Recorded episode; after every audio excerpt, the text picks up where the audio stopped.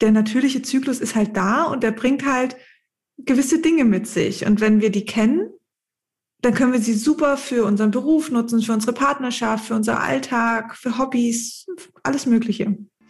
Herzlich willkommen zum Bookberry Podcast. Ich bin Sarah Weiß und mein Gast heute ist Sina Oberle. Sie ist Gesundheits- und Hormoncoach mit Fokus auf der ganzheitlichen Frauengesundheit. Mit ihren Büchern Hautklar und der Zykluscode möchte sie Frauen dabei helfen, ihren Körper kennenzulernen und ihren natürlichen Zyklus zu leben.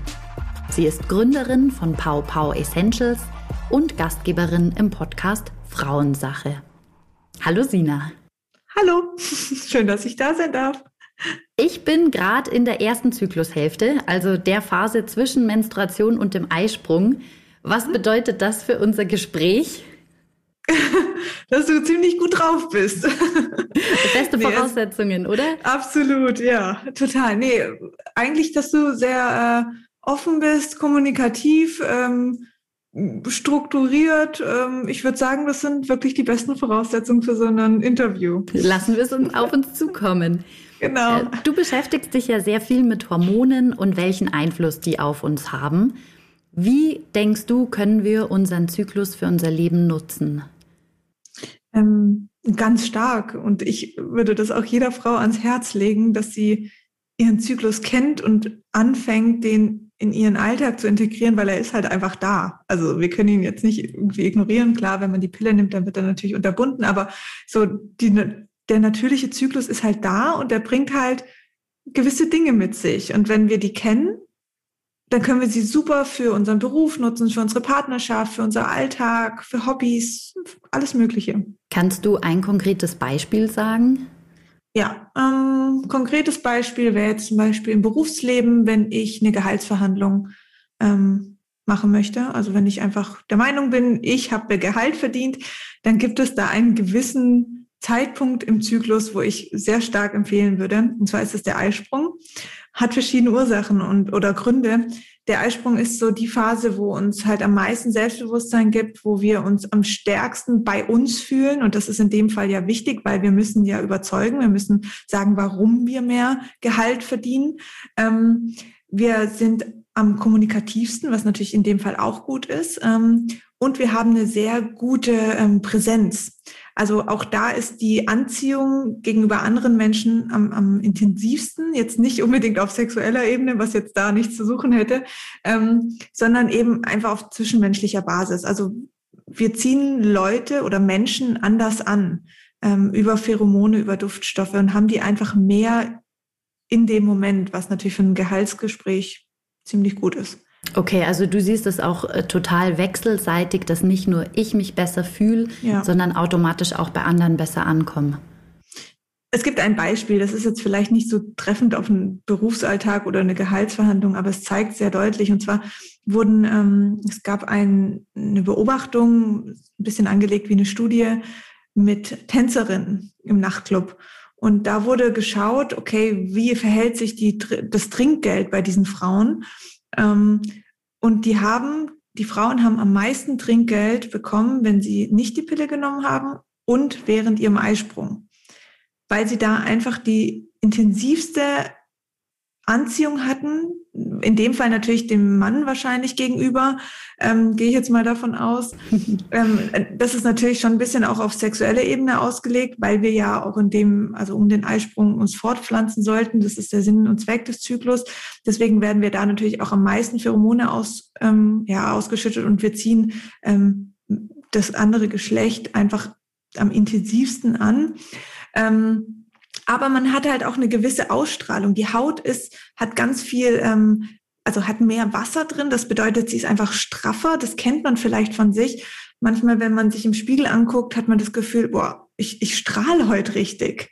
Und an manchen Tagen ist man so fad und irgendwie denkt man, hä, was ist jetzt anders? Oder es gibt auch manchmal Tage, wenn man sich zum Beispiel schminkt, dass das Make-up einfach nicht gut. Das ein und dasselbe Make-up, das ich seit Jahren nehme, hebt irgendwie die gefühlt nicht oder es sieht einfach nicht so schön aus, ähm, wie man es vielleicht an anderen Tagen gewohnt ist. Und das ist meistens der Eisprung, da wo es dann gut aussieht oder wo man sich einfach wirklich wohlfühlt. Jetzt gibt es ja gerade im Bereich Arbeitsleben immer mehr Ideen, äh, die die Menstruations betreffen. Also ich habe jetzt gelesen vom Menstruationsurlaub, der diskutiert wird, dass jede Frau, wenn sie ihre Tage hat, frei nehmen kann, um sich zu schonen und zu regenerieren.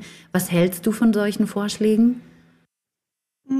Ja, wenn ich es brauche, cool. Also ein Zwangsurlaub fände ich jetzt unnötig, weil es gibt Frauen, die fühlen sich in ihrer Periodenzeit total energiegeladen und fühlen sich gut und haben einfach auch einen, einen, guten Drive. Warum sollte ich das unterbinden und mich ins Bett zwingen? Aber es gibt natürlich Frauen, die sagen, ähm, ich brauche den Rückzug, ich brauche irgendwie so das Auftanken von Energie. Ähm, Finde ich durchaus wichtig, das auch anzunehmen und zu respektieren, also Respekt gegenüber dem eigenen weiblichen Körper und zu sagen, ja, ich äh, fahre heute mal ähm, ein bisschen runter. Ähm, schwierig finde ich es in, den, in dem Bezug bei den Frauen, die sagen, ich kann nur mit Schmerzmitteln meine Periode ertragen und bekomme deshalb Urlaub. Das ist für mich dann eher ein Krankheitsbild, weil schmerzende Periode, also wirklich so, dass ich ohne Tabletten nicht aushalten kann, dass ich nicht laufen kann, das ist, ein, ist eine Beschwerde. Das ist nicht die Periode an sich, sondern das ist einfach ein, da ist ein Beschwerde, eine Beschwerde oder eine Ursache einfach dahinter das würde ich dann eher lösen. Also da würde ich jetzt nicht sagen, oh ja, ich habe ja eh Urlaub, ich ziehe mich zurück. Ähm, natürlich in dem Moment, aber auf, auf die Dauer gesehen würde ich das Thema eher angehen. Was denkst du, wovon das kommt? Es gibt verschiedene Ursachen. Also in den meisten Fällen sind es Prostaglandine. Also das sind diejenigen, die wir auch während der Geburt erzeugen. Die lösen einfach Muskelkontraktionen aus, um die Gebärmutterschleimhaut abzustoßen während der Periode. Ähm, die können bei manchen Frauen ziemlich heftig ausgeschüttet werden. Und je, mehr Prostaglandine, umso stärker die Kontraktion, umso stärker einfach ähm, der Schmerz. Ähm, Prostaglandine stehen im Zusammenhang mit hohen Entzündungswerten im Körper. Also wenn man ähm, Entzündungen hat, die vielleicht auch oft vom Darm kommen, weil falsche Lebensmittel, Allergien, ähm, ein belasteter Darm durch jegliche Ursachen, was es da halt auch für Möglichkeiten gibt, dann ähm, ja, dann kann so eine Periode ziemlich schmerzhaft sein. Hat aber eine Ursache. Also es ist jetzt nicht von der Natur aus gewollt, dass Frauen sich irgendwie fünf Tage im Zyklus äh, ans Bett fesseln, weil sie nicht mehr laufen können. Bei einigen Frauen ist es ja so, dass die Menstruationsbeschwerden durch die Einnahme der Pille deutlich besser werden. Du bist ja aber sehr kritisch dem gegenüber. Warum? Weil wir keine Periode haben unter der Pille. Also ich kann natürlich, klar wird's besser ähm, in den meisten Fällen, aber ich habe halt dann auch keine Periode mehr. Also ich vergleichen kann man es da nicht. Es ist eine reine Abbruchblutung, die künstlich eingeleitet wird durch ähm, diese sieben Tage Tage Pillepause, die man da einlegt, werden die, ähm, die Hormonersatzstoffe, also die künstlichen in der Pille entzogen und dann wird eine künstliche Periode eingeleitet. So, das hat aber nichts zu tun mit einer natürlichen Blutung oder ähm, natürlichen, einem natürlichen Abbau der Gebärmutterschleimhaut. Ich bin in dem Fall einfach kritisch gegenüber der Pille, weil die Pille für mich ähm, das ist ein Verhütungsmittel. Es ist kein Mittel, um eine schöne Haut zu kriegen, um straffe Brüste oder schon gar nicht, um irgendwie die Periode zu lenken. Also dann meiner Meinung nach ähm, eher auf Ursachenforschung gehen und zu sagen, hey, ich löse das Problem jetzt langfristig, weil man kann sich ja auch nicht abhängig machen von der Pille. Das funktioniert vielleicht für ein paar Jahre ganz gut, aber entweder habe ich irgendwann einen Kinderwunsch oder ich komme irgendwann in die Wechseljahre und dann ist gut mit der Pille. Aber dann, da gibt's ja immer noch ein ein paar Jahre dazwischen und ich möchte doch meinem Körper nicht so lange einfach weil ich das Thema Menstruationsschmerzen nicht angehen wollte und die Ursache dahinter nicht suchen wollte, so lange ein Medikament geben, ähm, das eigentlich für was komplett anderes ausgelegt ist. Also das ist jetzt so nach, nach äh, Jahre, also ich mache das ja jetzt mittlerweile schon fünf Jahre, dieses Thema und beschäftige mich damit und habe auch Coachings mit Frauen. Das ist einfach langfristig gesehen, macht es einfach viel mehr Sinn, sich dem Thema, dem Thema anzugehen, weil der Körper sucht sich doch sonst auch wieder Ventile. Also wenn irgendwas nicht gelöst ist an der Ursache, dann, also es klemmt ja trotzdem. Also jetzt angenommen, ähm, eine starke Menstruation wird durch einen überbelasteten Darm ausgelöst, weil zu viel Entzündungsherde im Körper dann wird der Darm ja nicht sagen, ah ja, jetzt nehmen wir die Pille, jetzt ist alles gut und wir sind wieder glücklich und gesund, sondern der sagt, okay, dann suchen wir uns was anderes. In Haut, Haarausfall, Stimmungsschwankungen, schlaflose Nächte, Hitzewallungen, weiß Gott, was er sich dann eben alles aussuchen kann. Und das ist halt für mich eher, hat was mit ganzheitlicher Gesundheit zu tun und zu, vor allen Dingen mit Ursachenlösung. Und was glaubst du, warum trotzdem noch so viele Ärzte als ähm, ja dann nicht geeignetes Medikament dagegen die Pille verschreiben? Also ich meine, unterm Strich ist es natürlich auch ein recht sicheres Verhütungsmittel, wenn man es richtig anwendet. Und ich denke natürlich, also es hat ganz verschiedene Ursachen. Können wir jetzt mal alle so ein bisschen beleuchten. Also zum einen ist es natürlich, wenn ein junges Mädchen in die Praxis kommt und sagt, ich habe Menstruationskrämpfe, ich muss jetzt was tun, weil ich muss in die Schule. Ähm, und dann sitzt die Mutter dahinter und sagt, ah ja, jetzt hat sie ja eh einen Freund, also was machen wir jetzt hier? Dann kann der Arzt natürlich sagen, okay, es gibt die verschiedenen Verhütungsmittel, ähm, lasst, lasst euch doch mal beraten. Ich meine, ein Arzt hat zwölf Minuten Zeit für so eine Patientin. Was, was soll er da groß beleuchten? Also ich gebe die volle Verantwortung nicht an den Arzt ab. Es ist eine Teilverantwortung, meiner Meinung nach, die ein Arzt trägt, wenn er so ein Medikament empfiehlt. Trotz allem hat er auch Gegebenheiten, mit denen er, denen er arbeiten muss. So, das sind diese zwölf Minuten und das ist ein gewisses Budget. Das ist von unserem Krankensystem so aufgelegt in Deutschland. Und damit muss er arbeiten können. Und in zwölf Minuten kann ich kein junges Mädchen über ihren Zyklus, die Periode, mögliche Ursachen, ihren Lebensstil und alle Verhütungsmittel aufklären und dann noch die Mutter überzeugen, dass diese, sage ich mal jetzt natürlichen Verhütungsmittel frei von künstlichen Hormonen auch noch sicher sind. Das ist da einfach in zwölf Minuten nicht machbar, habe ich völliges Verständnis für. Ähm, es ist aber trotzdem wichtig, weil was passiert? Die Pille ist halt da, die Pille ist ein recht sicheres Verhütungsmittel und sie löst halt noch so ein paar andere Wehwehchen, wie unreine Haut. So in meinem Fall auch. Ich habe die Pille mit 14 genommen aufgrund von unreiner Haut, wegen nichts anderem.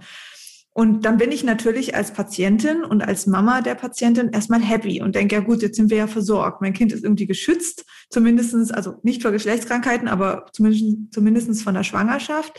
Ähm, und äh, die Ursache ist weg, so kann das, das Kind wieder in die Schule gehen und äh, hat eben keinen Periodenschmerz mehr. So, das scheint erstmal alles wunderbar zu sein. Deswegen glaube ich natürlich, es funktioniert kurzfristig gesehen natürlich. Und deswegen wird die Pille da auch empfohlen.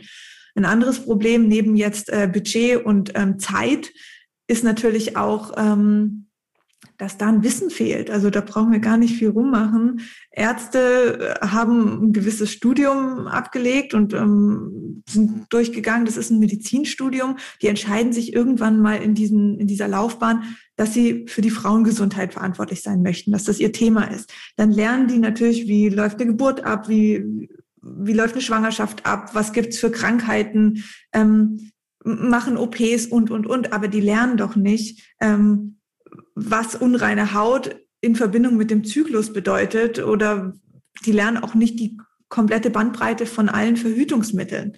Das lernen die einfach nicht. So, dann kommen die in ihr, in ihr Berufsleben und müssen sich dieses Wissen aneignen. Dann gibt es Ärzte, die sagen, hey, ich schaue mir jetzt erstmal an, was es gibt, mache verschiedene Weiterbildungen, ähm, hol mir Experten ins Haus oder oder. Das muss aber alles finanziert werden. Und was halt dann passiert ist, da kommt dann ähm, die Pharmaindustrie und jetzt auch gar kein Hate gegen die Pharmaindustrie oder so. Es hört sich immer so gleich an, da kommt irgendwie Big Pharma.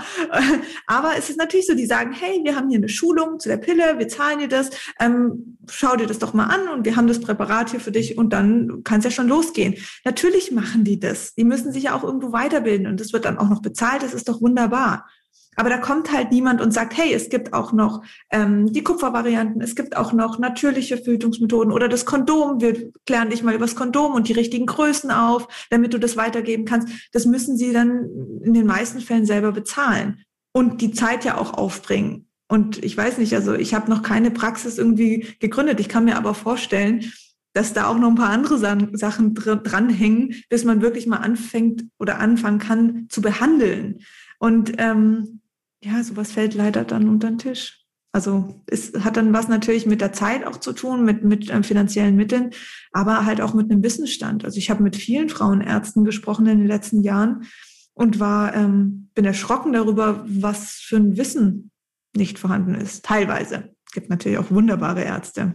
Wenn wir den äh, Medizinkomplex jetzt schon aufhaben, du hast ja nicht nur kritisiert, dass in Bezug auf die Pille oder Verhütung allgemein unser System nicht so richtig aufgestellt ist, sondern auch in Bezug, was die medizinische Versorgung von Frauen und Männern angeht, weil mhm. nach wie vor noch viele Medikamente bei Frauen einfach anders wirken als bei Männern. Wo siehst du da das Problem?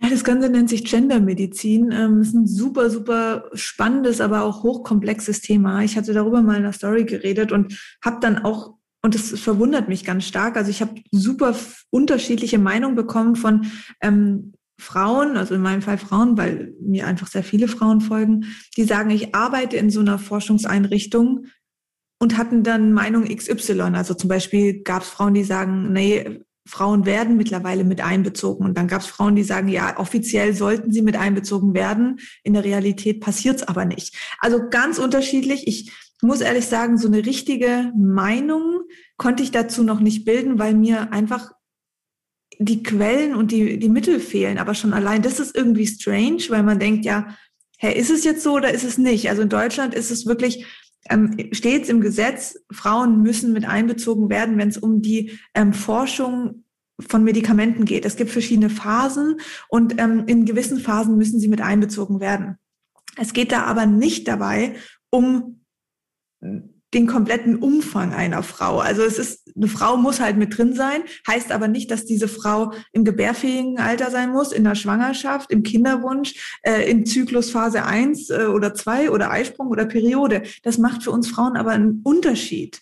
Das Wir heißt, du, sie, du, siehst nicht das komplette Spektrum an äh, Weiblichkeit bei den Testpersonen abgebildet. Habe ich das richtig Null. verstanden? Mhm. Also ähm, aktueller Wissensstand, den ich trage und in Gesprächen mit Leuten, die in solchen Einrichtungen arbeiten, ist das nicht vorhanden. Also Frauen werden mit einbezogen, ja, aber nicht in den unterschiedlichen Phasen. Und das ist halt, das Immunsystem läuft mit dem Zyklus. Das funktioniert anders in, in der ersten Zyklusphase wie in der zweiten. Wenn ein Medikament in der ersten Zyklusphase funktioniert, kann es trotz allem negative Auswirkungen in der zweiten Zyklusphase haben. Das wird aber nicht berücksichtigt. Ob das jetzt arg kritisch ist, kann ich jetzt nicht beurteilen. In meinem, meiner Logik fände ich es schön, wenn sowas berücksichtigt wird. Du beschäftigst dich ja auch viel mit dem Zusammenhang zwischen Ernährung und Gesundheit. Gibt es da ein paar Regeln, die wir alle oder vielleicht auch besonders gerade Frauen berücksichtigen können? Ähm, ja, also Regel Nummer eins ist auf jeden Fall, jeder Körper ist anders. Deswegen bin ich auch, ähm, habe ich mich losgelöst von gewissen Ernährungsformen, ähm, weil ich einfach gemerkt habe, hey, ich als äh, stillende Mama, die irgendwie viel Zeit äh, mit Tochter, aber auch am Arbeitsplatz verbringt, habe ein anderes äh, Energieaufkommen und einen anderen Energieverbrauch wie vielleicht eine, also ich rede jetzt mal von Frauen, es geht natürlich um Menschen allgemein, aber ähm, wie eine Frau, die ähm, Leistungssportlerin ist beruflich. Also das ist, das kann man nicht vergleichen, wobei stillende Mütter auch echt eine Leistung ablegen müssen. Aber es ist einfach unterschiedlich. Ähm, von daher glaube ich, ist es ganz wichtig, erstmal drauf zu hören, hey, ähm, was, was braucht dein Körper? Wie läuft dein Tag ab? Was braucht dein Körper? Es ist auch nicht jeden Tag gleich, aber dass man einfach da so ein bisschen mehr, und das ist ja auch das, was ich im Zykluscode immer wieder versuche klar zu machen, ähm, hör auf dich, auf deinen Zyklus und dein Körper und wie funktioniert der? Was sagt der dir? Was brauchst du? Und ähm, Beschwerden sind halt meistens einfach dann da, wenn irgendwo im Körper ein Mangel herrscht. Und das kann natürlich auch durch die Ernährung ausgelöst werden. Ähm, was natürlich immer wichtig ist, ist die verschiedenen Makronährstoffe auf dem Teller zu haben, also Proteine, ähm, Fette und komplexe Kohlenhydrate, dass man natürlich da halt nicht den, äh, das Weißmehl und Weizen wählt, sondern vielleicht ein ähm, Urkorn oder ein, ein Vollkorn oder sonst was. Also das sind so Grundsätze, das frisch gekocht, frisches Gemüse. Ich glaube, das ist für jeden klar. Für viele ist es aber schwer in der Umsetzung. Aber ganz pragmatisch, wenn du sagst, äh, auf den Körper hören, was der braucht. Sprichst du da jetzt das Thema Gelüste an oder wie merkst du, welche Mängel dein Körper gerade hat? Es kommt drauf an. Also Gelüste ist natürlich ein interessantes Thema, weil wenn ich jetzt dastehe vor meinem Süßigkeitenschrank und mein Körper sagt mir, ey, du brauchst jetzt das Knoppers, dann ist das jetzt vielleicht nicht die Kommunikation, von der ich spreche.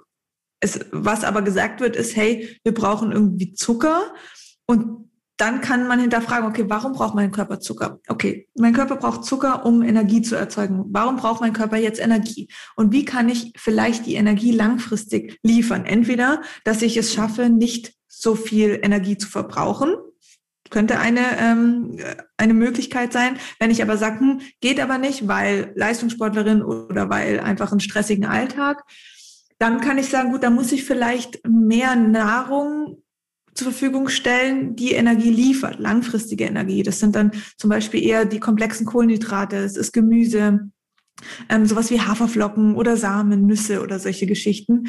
Ähm, und dann kann ich es schaffen, dieses, dieses, diese Heißhungerattacke, sag ich mal, zu umgehen oder gar nicht erst erzeugen zu lassen, weil mein Körper nicht in dieses Energiedefizit kommt. Ähm, das wäre jetzt eine Art von Kommunikation, die ich so interpretieren würde. Ähm, oder ist es zum Beispiel tatsächlich einfach Kakao und dann Magnesium also es ist nicht immer einfach, man braucht natürlich ein gewisses Wissen, aber was halt wichtig ist, erstmal zu verstehen, was brauche ich denn jetzt gerade, was passiert hier? Ist es irgendwie Nervennahrung, ist es Heißhunger, ähm, habe ich irgendwie einen Mangel an Energie? Und dann kann ich ja immer noch schauen in einem Buch oder im Internet, okay, was will mir mein Körper sagen, wenn ich extrem Lust auf Schokolade habe? Da gibt es ganz viele tolle Seiten, die dir dann sagen, okay, das könnte eventuell an einem Magnesiummangel liegen. Dann kann ich das ausprobieren. Also einfach so dieses, ähm, ich arbeite mit meinem Körper, das kann auch erstmal natürlich schiefgehen, weil ich ihn nicht richtig verstehe. Aber mit der Zeit wirst du immer mehr merken und immer besser verstehen. Das ist wie in der Partnerschaft auch. Also irgendwann ist man irgendwie eins und man, man kann sich besser auf den anderen einlassen und versteht, was er sagen will, auch wenn er nicht klar kommuniziert. Du gibst in deinen Büchern auch häufig den Tipp, dass man sich Dinge visualisieren soll. So mhm. wie man sie sich wünscht, wie man sie gerne hätte. Also sei es die berufliche Zukunft oder das gelungene Leben, den kommenden Tag. Was verstehst du darunter und wie nutzt du das für dich? Also ich meine, wir, wir denken ja den ganzen Tag über. So einen, man sagt, 80 Prozent der Gedanken, die wiederholen sich jeden Tag. Also es sind immer dieselben. Und je, so wie wir denken, so richten wir unseren Körper ja auch aus. Also wenn ich natürlich jeden Tag denke, boah, mein Leben ist völlig scheiße und irgendwie bin ich überhaupt nicht zufrieden und ich denke das jeden Tag, also natürlich stehe ich da nicht morgens auf und denke, boah, was für ein tolles Leben. Also es ist, ist ja eigentlich völlig logisch. Ich glaube, das muss ich auch gar nicht so arg erklären, sondern das so wie ich denke, so verhalte ich mich und das ist dann eine, also Gedanke und eine Aktion passiert dann einfach. Und das sind dann auch immer die Frauen zum Beispiel, oder das ist Frauen und Männer, was auch immer, ähm, die halt sagen, oh, jetzt habe ich schon wieder so einen Arschloch-Typ. weißt du, so dieses, oh, jetzt, oh, jetzt, ist schon wieder so ein Typ irgendwie, der, der mich nur verarscht. Ja, aber es ist vielleicht halt auch eine Ausrichtungssache. Also wenn ich natürlich auch immer wieder mich auf solche Männer fokussiere, die es nicht ernst mit mir meinen oder sonst was, dann passiert es immer wieder. Und das ist ein ähnliches Beispiel. Also wenn ich immer wieder in dem Muster stecke, immer wieder diese selben Gedanken habe, dann ist wenig Raum für Veränderungen. Und das hat, hat was für mich mit Ausrichtung zu tun. Wenn ich also jeden Tag meinem Körper sage oder jeder einzelnen Zelle, hey, pass auf, Leute, das ist unser Plan, äh, das würden wir gern verfolgen und so stellen wir es uns vor, ähm, dann weiß jede einzelne Zelle, wohin sie sich ausrichten muss.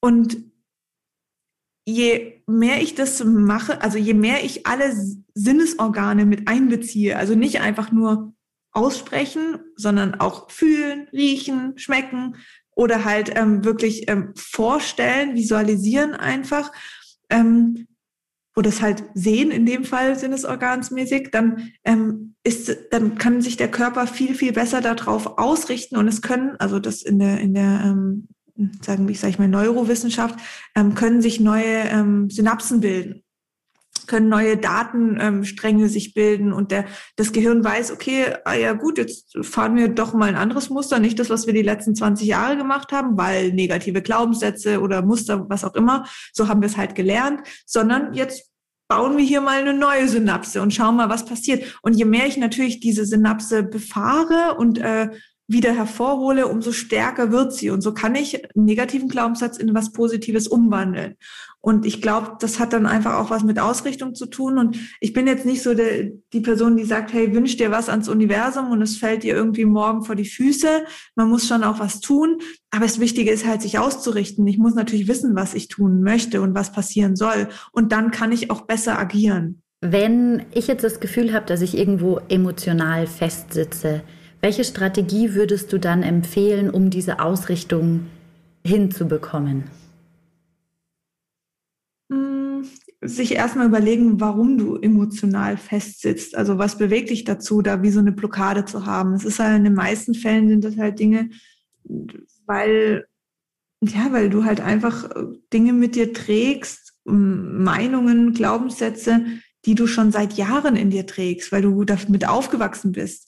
Ähm, ich habe jetzt heute in der Instagram Story darüber gesprochen, dass ich das so, dass es mir echt, dass mir echt übel wird, wenn jemand zu meiner Tochter sagt, ah, du bist so ein braves Mädchen. Und das passiert so schnell. Also meine Oma, meine Mama, die sagt, oh, du bist echt ein braves Mädchen. Ich denke mir so, Gott, was ist denn bitte ein braves Mädchen? Wie schlimm ist das? Aber es ist natürlich, wenn die, wenn die das jetzt die nächsten zehn Jahre hört, zweimal am Tag, dass sie ein super braves Mädchen ist, dann wird sie sich natürlich auch immer brav verhalten. Weil das ist ja das, was man von ihr eingefordert hat. Also sie möchte dann halt auch gern brav sein, weil sie gemerkt hat, dann kriegt sie die Aufmerksamkeit. Und brav ist halt lieb, gehorsam, füg dich, sei nicht so laut, weil du bist lieb. Und ähm, solche Sachen können halt schnell verankert werden super, super schnell. Und ähm, das sind, ist eine Kommunikation, die wir mit uns führen oder die andere Leute mit dir führen.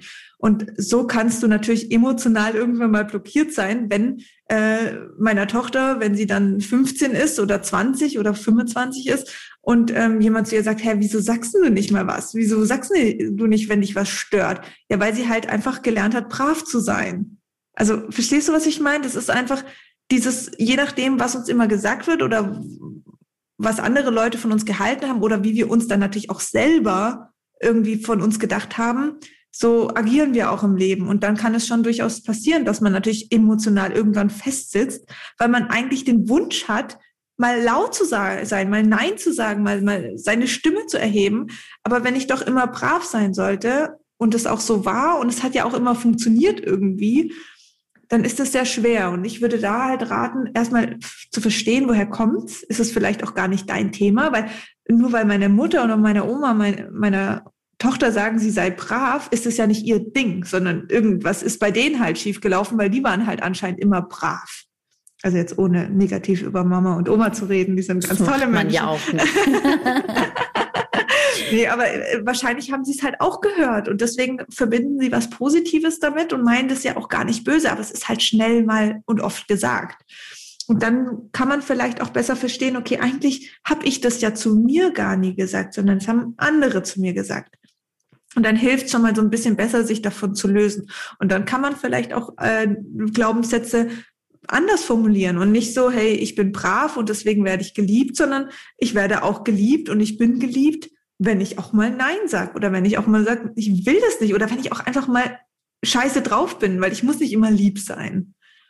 Das heißt, zusammenfassend äh, ist es aus deiner Perspektive erstmal wichtig, sich bewusst zu machen, wo das Problem ist, um dann Sachen Voll. umkehren zu können. Ist ja wie mit den Beschwerden auch. Also das Wichtige, einfach die Ursache zu finden und nicht irgendwie, äh, ja, einfach drauf zu hauen und zu sagen, ja gut, ähm, jetzt nehme ich halt dann irgendwie was gegen meine Stimmungsschwankungen oder gegen eine, eine mentale Blockade oder sonst was, mhm. ähm, sondern ich äh, finde heraus, was das Thema ist und versuche das für mich aus, aufzulösen. Das ist interessant, weil die Unterdrückung ja eigentlich in unserer Wahrnehmung so das Bequemere ist. In dem Moment, wo ich ja in dieses Thema reingehe, wird es ja unglaublich anstrengend. Und ich mhm. finde es auch so spannend, wenn man deine Social-Media-Themen ähm, beobachtet. Du beschäftigst dich ja da genau mit den Themen, auf die viele Leute einfach überhaupt keine Lust haben. Also Warum habe ich Pickel? Warum habe ich Verdauungsprobleme, Blasenentzündung, Menstruationsbeschwerden, Ängste, Stress, Beziehungsprobleme, so das, wovon man tendenziell eher wegläuft? Das ist genau dein Ding. Warum tust du dir das an? Also ich tue mir das an, weil ich das selber für mich lösen muss. Also ich habe immer und das eigentlich jeden Tag bespreche ich irgendwelche Themen, die mich halt selber tangieren. So ja auch mit der Pille, so auch mit Stimmungsschwankungen oder mit meinem Buch Haut klar, ähm, weil ich halt Pickel hatte so und ich musste das irgendwie lösen und dann erzähle ich darüber. Genauso wie ja auch mit dem Zykluscode, mit Stimmungsschwankungen oder mit Pow Pow Essentials. Die Firma habe ich gegründet, weil ich einfach diese Themen auch im Zyklus hatte und einfach eine Lösung gebraucht habe. Also das ist so ein bisschen meine Art und Weise und deswegen liebe ich meine Arbeit auch so, weil mir halt alles irgendwie selber hilft. Und dann spreche ich darüber und merke, okay, ich kann da besser reflektieren und andere Leute sehen sich auch. Und ich finde es sowieso schöner in der, in der, ähm, ja, wenn man halt zusammen einfach Dinge lösen kann, dann steht auch nochmal eine ganz andere Energie. Also wenn ich das Gefühl habe, ich, mich belastet was, ich rede darüber und andere sagen, hey, mir geht's genauso, fühle ich mich einfach schon besser. Das ist halt einfach so. Und dann kann ich vielleicht, also mir fällt es halt wirklich leichter, eigene Themen dann anzugehen. Und ähm, es sind halt auch einfach Themen, die wichtig sind. Also, weißt du, wenn ich immer wieder Dinge wegdrücke und immer wieder, das, das funktioniert schon. Also, es ist kein Thema. Man, es funktioniert irgendwie. Aber es ist halt langfristig gesehen, kommt halt immer wieder hoch. Ich habe dich noch gebeten, dass du dir aus deinem Buch Der Zykluscode eine Stelle aussuchen sollst, die dir besonders am Herzen liegt. Und ich würde dich bitten, dass du die zum Abschluss jetzt noch vorliest. Also es ist jetzt gar nicht so was irgendwie total, wo man sagt, oh, das ist ja voll, voll die krasse Stelle im Buch. Ich habe ähm, mir verschiedene eigentlich rausgesucht, aber eine finde ich irgendwie sehr prägnant und sehr aussagekräftig. Und zwar kennt man sich und die diese Phase gut, also die Zyklusphase, kann man sie zu seinem Vorteil nutzen, sowohl privat als auch beruflich. Kennt man sie nicht, ist es vollkommen klar, dass die Schwankungen einen aus der Bahn werfen. Also es geht ja im Grunde genommen um Stimmungsschwankungen, aber man kann sie auf alle Dinge abwälzen. Und für mich war das irgendwie so prägnant, weil ich halt der Meinung bin, wenn du irgendein Thema hast oder dann, dann musst du anfangen, zu schauen, okay, was passiert da um mich rum? Und so ist es mit dem Zyklus auch. Also der Zyklus ist da, das habe ich am Anfang schon gesagt, der kommt ein, der ist einfach da. So, das können wir jetzt nicht verhindern. Und der bringt gewisse Sachen mit. Und ich kann die für mich nutzen, positiv. Also ich würde auch nicht sagen, dass der Zyklus negative Sachen mitbringt, sondern er bringt halt in gewissen Phasen gewisse Sachen einfach mit sich, so total unbewertet. Aber ich kann die einfach für mich nutzen, ob im Berufsleben oder privat. Und wenn ich das schaffe, dann lebe ich mit meinem Zyklus. Also ich lebe mit mir und meinem Körper. Und das ist so viel angenehmer, wie wenn ich mich versuche, dagegen zu wehren. Wie, ich, wie wenn ich versuche, die Periode zu verteufeln, weil ich nicht irgendwie in Badeurlaub an den Strand gehen kann, weil ich meine Tage habe. Also das ist so Quatsch, weil sie ist da und wir müssen irgendwie versuchen, mit ihr umzugehen. Und warum soll ich sie denn verteufeln? Je mehr ich sie verteufel und mich gegen sie lehne, umso mehr kämpft der Körper dagegen. Ausrichtung, weil ich sage jeder Zelle, ey, die ist scheiße, die, die nervt, dann blockiert es mich und dann wird sie, meiner Meinung nach, einfach auch schlimmer und stärker, weil sie sich immer mehr zeigen muss und eine Daseinsberechtigung einfordert, dass sie da ist. Ja, und dann kann man sich vielleicht auch vor, könnte eine mögliche Ursache sein, warum man Schmerzen hat oder warum die Periode so stark ist. Ähm, und ich glaube, wenn man anfängt, sie zu akzeptieren und die Vorteile von ihr rauszieht, und sie hat durchaus Vorteile, ähm, dann bringt uns das so viel weiter und kann so viele Themen und Beschwerden lösen. Der Bookberry Podcast ist ein Podcast der Komplett Media GmbH unter der Leitung von Julia Loschelder und Verena Schörner. Mehr Infos zu unseren Büchern und Autoren gibt es auf www.komplett-media.de und auf Instagram und Facebook. Danke fürs Zuhören und bis bald.